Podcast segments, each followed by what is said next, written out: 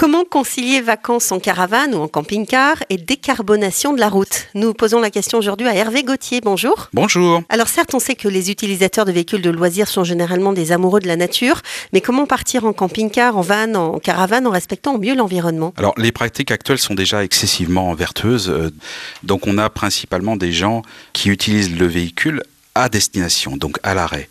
Euh, ce qui est un peu différent d'une voiture particulière qui va aller d'un point A à un point B. Le camping-car, le van ou le fourgon, plutôt utilisé comme une maison.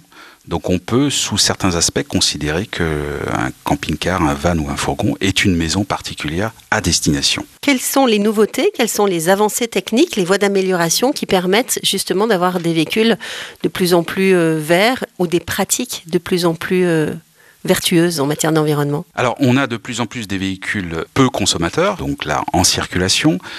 À destination, on a de plus en plus aussi euh, l'émergence de panneaux solaires qui permettent euh, de recharger des batteries pour l'éclairage dans le véhicule.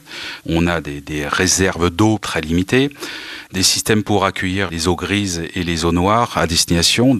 Donc on a un ensemble d'équipements et ou une motorisation de plus en plus performante qui permettent des utilisations de plus en plus vertueuses à destination.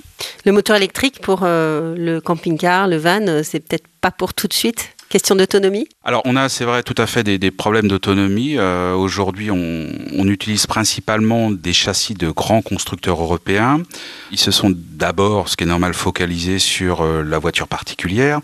Donc on a l'émergence et des travaux de ces constructeurs pour euh, adapter de plus en plus des batteries de plus en plus performantes, donc qui permettront d'avoir une autonomie euh, améliorée, un poids réduit.